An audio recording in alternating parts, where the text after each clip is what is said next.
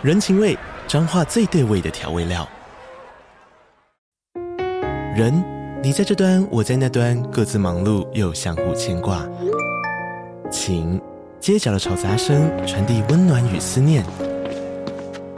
味，是从每一个转角飘出的乡愁。这里是彰化县政府 Podcast 节目《彰化早咖》，我是主持人内克。从彰化大小事各具特色到旅游攻略，透过轻松有趣的访谈，带着大家走进最在地的早咖。准备好了吗？彰化的故事，我们说给你听。以上为彰化县政府广告。你现在收听的节目是《历史下酒菜》，今天的主题是午夜十二点。灰姑娘的爱情故事里没有魔法。Hello，欢迎来到历史下酒菜，我是 Wendy。今天是我们的第九十集节目，今天一样是生日专属单集。话说这个月超多人生日诶，我也是这个月生日的。但我最近发现一件事，就是到了某个年纪之后，好像对生日就不会特别期待了，只觉得哦，我又老了一岁。唉。我跟大家解释一下什么是生日专属单集。生日专属单集是我们在 Mr. Box 赞助方案里面的其中一项回馈，就是会在你生日的当天，用这天发生的历史事件制作一集专属的特别节目。大家可以在这集的节目说明栏找到支持 Wendy 继续说故事的连结，里面就有更多关于赞助方案的细节。今天是十二月十一日，我们今天的主题是午夜十二点，灰姑娘的爱情故事里没有魔法。在八十五年前的今天呢，发生了一件震撼世界的大事，就是英国国王爱德华八世退位。国王退位本身就蛮少见的，更让大家惊讶的是，爱德华八世是为爱退位。因为他的结婚对象不被王室所接受，所以他就不当国王了。一开始看到这个故事，我想说这也太浪漫了吧，根本是真人版的灰姑娘。本来呢，我是想讲一个美丽的爱情故事的，就像灰姑娘那样。但看完资料后，就发现，哎，好像有点不太对劲。毕竟这是现实生活，真实世界是没有魔法的。所以，我们今天就一起来看看。当灰姑娘遇上王子，我们的灰姑娘到底可不可以像故事里那样过上幸福快乐的日子？在开始今天的节目之前，要先祝我们的听众 Max 生日快乐！祝 Max 生日快乐！希望 Max 可以度过一个开心的生日，也谢谢 Max 对历史下酒菜的支持。那我们就马上开始今天的节目。然后今天一样有抽奖活动，大家要记得听到最后。好，那我们就马上开始今天的节目。现在先来介绍我们今天的故事主角。今天的主角有两位，分别是苏菲跟华丽丝。我在看资料的时候发现，原来灰姑娘不止一位，所以今天就把这两个故事一起分享给大家。西元一八六八年出生的苏菲，来自一个古老的波西米亚贵族家庭。苏菲的父亲是一名外交官，所以苏菲是在德意志帝国境内出生的。苏菲是家里第五个孩子，生在贵族家庭的苏菲从小就受到良好的教育。长大后的苏菲成为了弗里德里希大公夫人的侍女。这个弗里德里希大公是谁呢？大家还记不记得很久之前我们有介绍过法国皇后玛丽安东尼，就是在法国大革命的时候被送上断头台的那个皇后。这个法国皇后玛丽安东尼其实也是来自哈布斯堡家族。我发现讲哈布斯堡家的故事很划算，讲了哈布斯堡家的故事可以省去很多人的介绍。我们现在要讲的弗里德里希大公，他的曾祖父就是爷爷在上去，曾祖父这样。弗里德里希大公的曾祖父是玛丽安东尼的哥哥，也是神圣罗马帝国皇帝利奥波德二世。皇帝的曾孙，这个身份有多尊贵，应该不用多讲了。反正就是标准的皇亲国戚。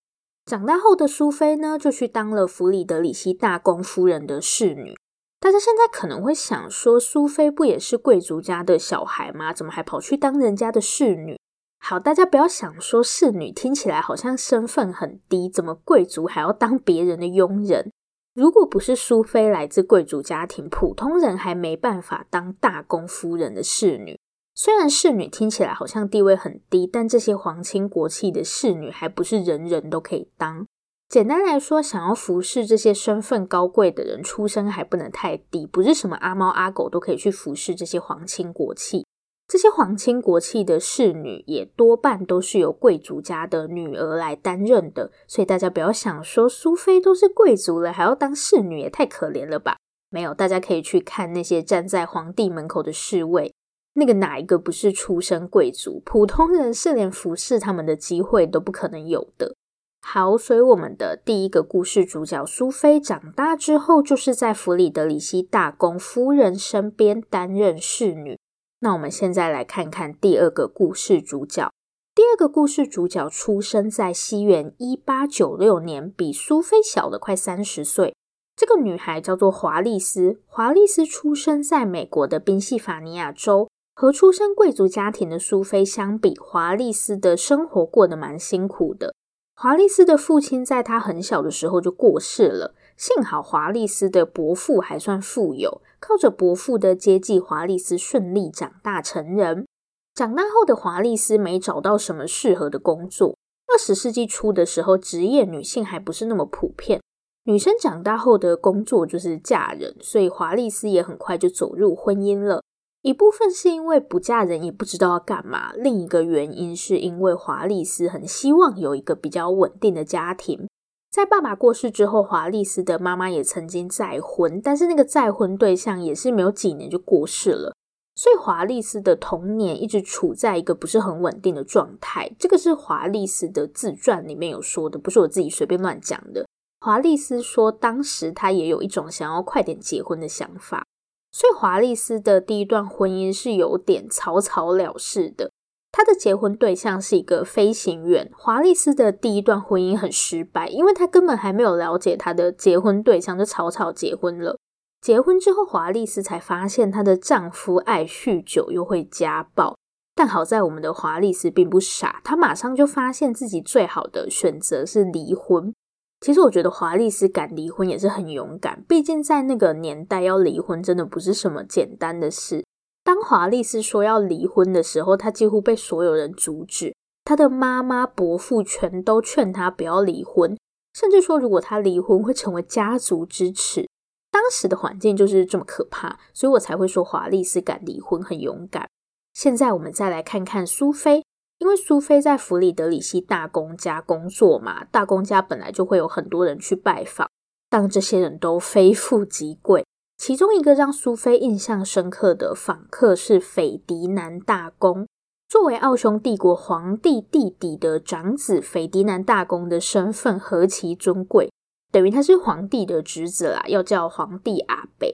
尤其在一八八九年，皇帝唯一的儿子皇储鲁道夫自杀后，就更是如此。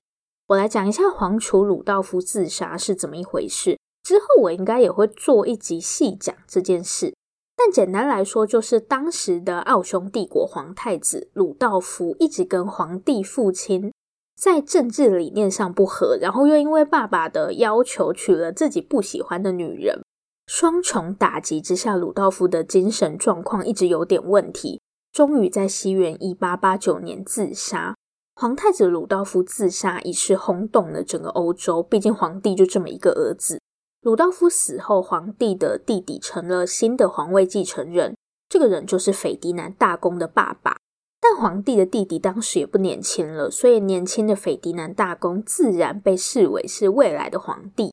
简单来说呢，斐迪南大公就是未来的皇帝。面对这个身份尊贵的客人，苏菲也忍不住多看两眼。当时斐迪南大公三十一岁，整个哈布斯堡家都在为了他的婚事烦恼。作为未来的王位继承人，怎么可以没有结婚对象？斐迪南大公频繁进出弗里德里希大公家，也是为了看看能不能跟大公的女儿有发展空间。反正就是长辈们想撮合这两个年轻人。但斐迪南大公显然对这场相亲没什么兴趣。不过他也不是全然没有收获。斐迪南大公三天两头就往弗里德里希大公家跑。大家都以为年轻的斐迪南爱上了大公的女儿，某天，弗里德里希大公夫人在网球场上发现了一个挂坠，就是可以用来放照片的那种小挂坠。大公夫人心想，好像在斐迪南身上看过类似的东西。拿着斐迪南的挂坠，大公夫人以为里面放着的必定是自己女儿的照片。但打开挂坠的那一刻，大公夫人吓傻了，因为里面的照片不是别人，正是自己的侍女苏菲。我是觉得还好啦，对不对？又不是打开发现是弗里德里希大公的照片，以为人家看上你女儿，就对方真正的目标是你老公，就可能会直接晕倒。那苏菲跟斐迪南大公的爱情会顺利吗？感觉应该很难，光看那个大公夫人就不好搞定了。另一边，在结束一段不幸福的婚姻之后，华丽丝的人生又会有哪些遭遇呢？我们就继续往下看。成功离婚的华丽丝把所有心力都放在了社交活动上，她到处跟朋友参加舞会。华丽丝甚至还搭船跟朋友去巴黎玩了一趟。看起来这段时间她应该过得还蛮开心的。甩掉奇怪的丈夫是还蛮值得庆祝一下。不过开心的华丽丝不久后又再次步入婚姻。其实我觉得华丽丝的结婚都蛮仓促的，就是会很快就结婚。但也可能是那个年代交往就是要结婚的意思，毕竟也有那种连面都没见过几次的，还不是照样结婚。所以华丽丝也不能说她很奇怪，只是我自己觉得这种事情还是考虑久一点比较好。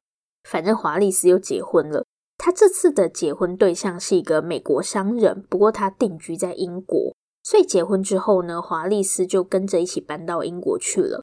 华丽丝的丈夫蛮有钱的，身边也不乏一些有钱有势的人。某次宴会上，华丽丝见到了一位特别的客人。这位客人不是别人，正是英国王储爱德华王子。其实一起来的还有爱德华王子的弟弟乔治王子，但乔治王子比较不爱说话，看起来也比较冷漠。近距离观察王子，对于华丽斯来说，显然是件有趣的事。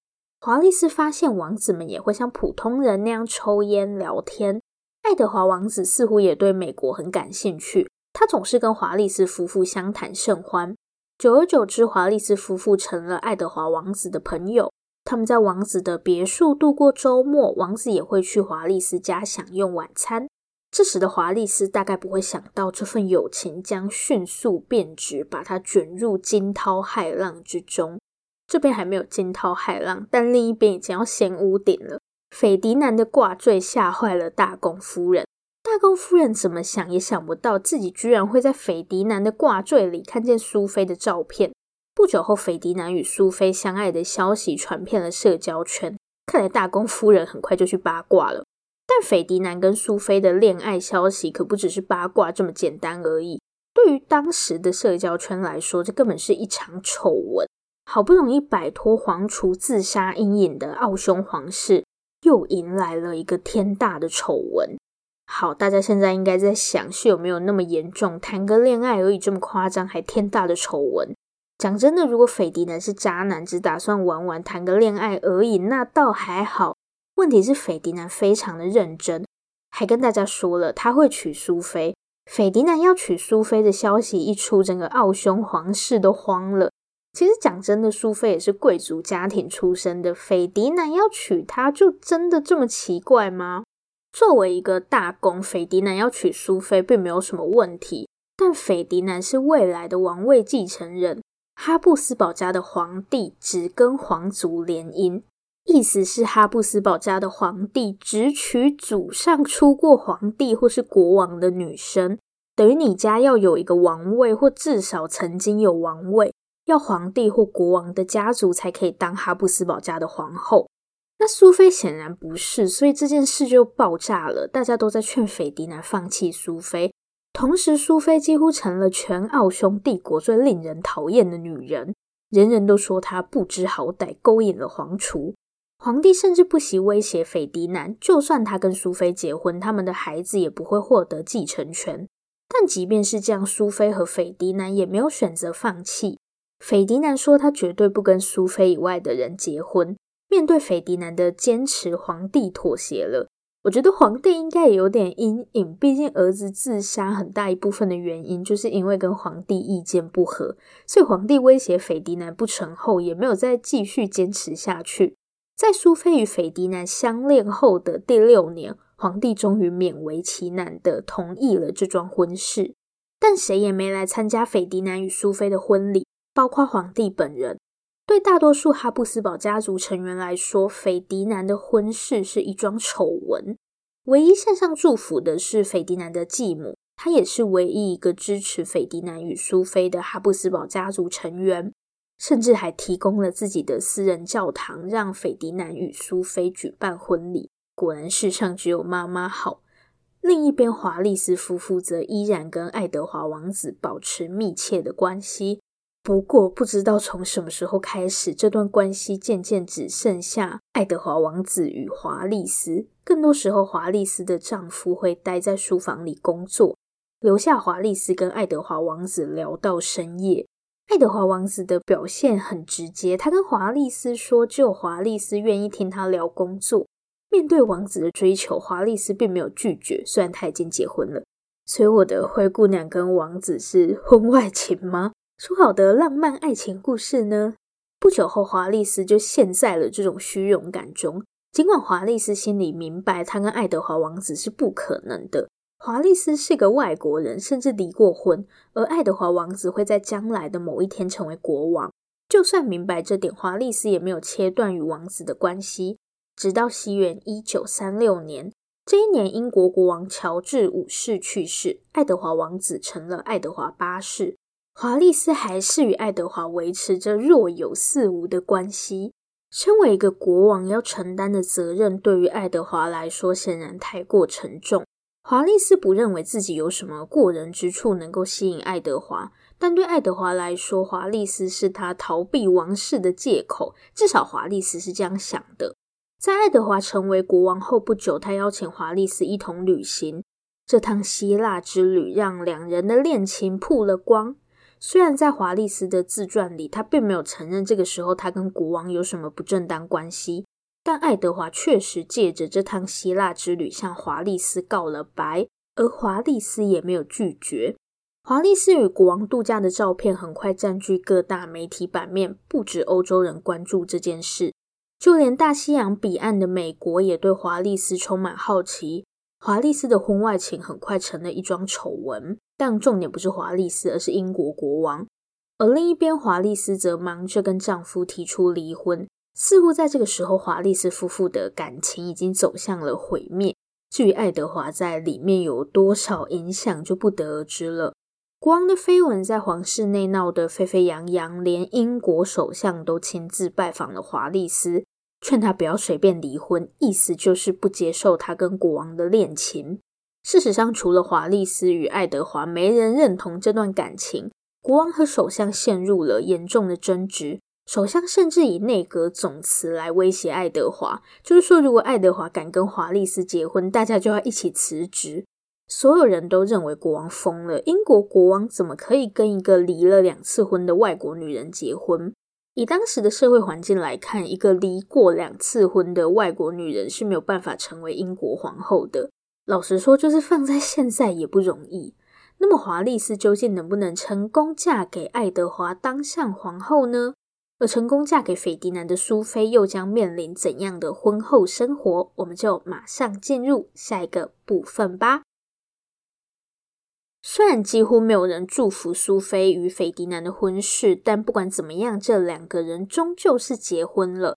但婚后的日子并没有想象中容易。苏菲不是灰姑娘，她没有在嫁给王子后就过上了幸福快乐的日子。哈布斯堡是一个古老又规矩一大堆的家族，即便已经来到二十世纪，但这里还是保守的可怕。就算是从小在贵族家庭长大的苏菲，也被这沉重的宫廷气氛压得喘不过气来，就是一个超级可怕的婆家。如果是我，应该已经吓跑了。但为了斐迪南，苏菲还是留了下来。苏菲与斐迪南的孩子们没有继承权，这是当初皇帝开出的条件之一。老实说，我那个时候听到皇帝开这个条件，心想，如果我是斐迪南，应该会觉得没差，反正那是我儿子的事，关我什么事？这个老爸好不 OK，儿子都还没出生就被爸爸卖掉了。好，总之呢，在这个高贵的家族里，人人都瞧不起苏菲，苏菲甚至连跟斐迪南并肩站在一起的资格都没有。因为苏菲的出身不好，是跟哈布斯堡家比了，所以出现在任何公开场合的时候，苏菲都不可以跟斐迪南站在一起，她只能站在丈夫的身后。人们永远不会看到这对皇储夫妇并肩站在一起。啊，我觉得好难过。爱明明应该是一段平等的、互相的关系，可是苏菲不行，她跟斐迪南永远不会有平等的一天。就算斐迪南成了皇帝，不止他们的小孩没有继承权，苏菲也不会获得皇后的头衔。但跟爱德华相比，斐迪南或许还算幸运。这边我一定要另外介绍一个人，就是斐迪南的继母——葡萄牙公主玛丽亚·特蕾莎。斐迪南第一次见到继母是在他十岁那一年。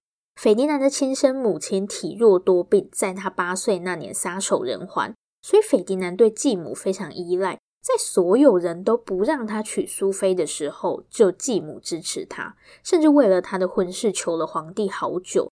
继母也是唯一一个来参加他们婚礼的哈布斯堡家族成员。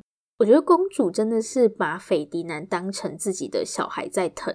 有一个愿意全心全意支持自己的家人，斐迪南显然是幸运的。但爱德华王子便没那么幸运了。爱德华的母亲玛丽皇后对儿子失望不已。年轻的国王势必要在王位与华丽丝之间做出选择。华丽丝显然没有料到事情会往这种方向发展。当爱德华开始考虑退位时，华丽丝吓坏了。虽然国王为了跟自己结婚而退位，听起来好像很浪漫，但真正遇上的时候，不要说开心，吓死都来不及了。当华丽丝与国王的恋情刊登在报纸上时，所有人都想见一见这个勾引国王的女人。就算华丽斯已经离开英国，那些讨人厌的记者还是穷追不舍。但比起嗜血的记者，英国政府是更大的阻碍。在这件事情上，他们谁都不想妥协。英国内阁坚持不让华丽斯成为皇后，而爱德华也不愿意放弃这段感情。事已至此，爱德华只剩下退位这个选择。西元一九三六年的十二月十一日晚上，也就是八十五年前的今天，爱德华透过广播向他的子民们宣布了退位仪式。华丽斯大哭了一场，抱怨英国政府逼走了爱德华。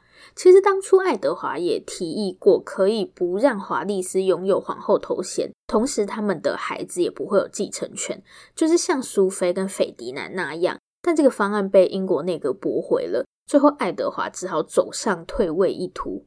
此时，距离爱德华登基甚至还不到一年。隔年，华丽丝与爱德华顺利成婚，但没有任何一个王室成员参加他们的婚礼。在现实世界里，灰姑娘与王子的爱情终究没有获得其他人的祝福。西元一九一四年，这一年，苏菲跟斐迪南已经结婚超过十四年。但这对夫妻却从来没有并肩出现在公开场合过。身为皇储的斐迪南在奥匈帝国境内视察，这是以军队名义进行的行程，因为跟王室无关，所以苏菲也陪伴在丈夫身旁。他们甚至可以同坐一辆汽车。斐迪南与苏菲一路上有说有笑，就算有刺客朝他们的汽车丢手榴弹，也没有破坏他们的好心情。炸弹在皇厨夫妇身后引爆，他们没有受伤，还坚持要去医院探望那些因为爆炸受伤的人。事实上，这个时候的奥匈帝国境内因为领土问题混乱不已。先前的爆炸也是那些不愿意被哈布斯堡家族统治的人所策划。但这对夫妇胆子真的很大，都被暗杀了，还敢继续他们的行程。皇厨夫妇坚持要去医院探望那些因爆炸受伤的人，但司机忘记了。走错路的司机慌忙掉头，却走进了一条不在计划内的小路。没想到这一走错，便铸下了大错。斐迪南与苏菲的坐车驶过一条阴暗的小巷，那些企图暗杀皇储夫妇的革命者没有放过这次机会，趁着皇储夫妇的坐车脱离路线，一名男子掏出手枪冲向前，第一发子弹射进了斐迪南的脖子，随后苏菲的腹部也中弹。中弹后，苏菲随即昏了过去，倒在丈夫的腿上。斐迪南焦急地呼唤妻子，但苏菲却一动也不动。鲜血从斐迪南的口中涌出，这对夫妻的生命永远地停留在了这天的早上十一点半。现在没有人会再阻止他们在一起了。苏菲的棺木与斐迪南并排着，因为苏菲不能被葬在哈布斯堡家的皇家墓穴里，所以他们一起在斐迪南的城堡中长眠。斐迪南与苏菲死后，世界随即卷入了第一次世界大战的漩涡中，让斐迪南献出一生的奥匈帝国也在战后解体。后来的华丽丝与爱德华则过得很平淡。退位后的爱德华似乎过上了自己想要的生活，远离王室的灰姑娘与王子日子过得很平淡，甚至有些平淡过了头。华丽丝发现爱德华有时似乎很怀念从前的日子。退位后的爱德华形同被王室放逐，可是爱德华什么都不会，他生来就是要当国王的人，只是现在他的国家不再需要他了。华丽丝有时候也不知道自己当年的选择是不是正确的。西元一九七二年，这一年距离爱德华八世为爱退位又过去了三十六年。这一年，王子永远的安息了，而灰姑娘在那之后又独自生活了十四年。这就是王子与灰姑娘爱情故事的结局。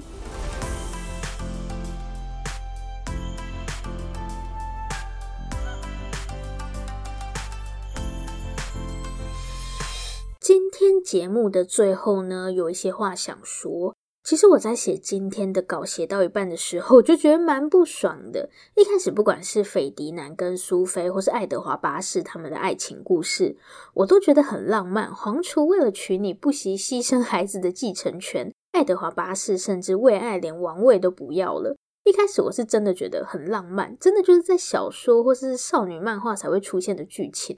所以一开始我想要讲的是一个很浪漫的爱情故事，我本来的计划是这样，但写到一半我就觉得啊，天哪，这真是太可怕了，这跟我想的不一样。如果是我，绝对不要这样的爱情。好啦，虽然我应该也没有被王子看上的本事，不管是变成全国最讨厌的女人，还是终其一生只能作为丈夫的影子，我都觉得这些真的很可怕。所以现实生活中到底有没有灰姑娘呢？有。但我真的不想当什么鬼灰姑娘。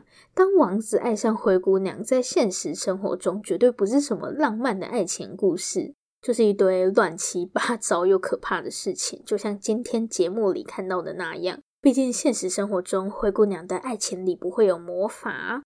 下面呢，我们要来抽奖。今天要抽的这本书是一本小说，书名叫做《黑雨》。虽然它是小说，但里面的内容其实都是作者的所见所闻。就是他的亲身经历。那这个黑雨是什么意思呢？黑雨是指黑色的雨。那没事怎么会下黑色的雨呢？关于爱德华八世这个人，其实还有其他争议，但前面有怕离题，就没有特别提这一点。据说爱德华八世对纳粹德国印象不错，就是希特勒他们。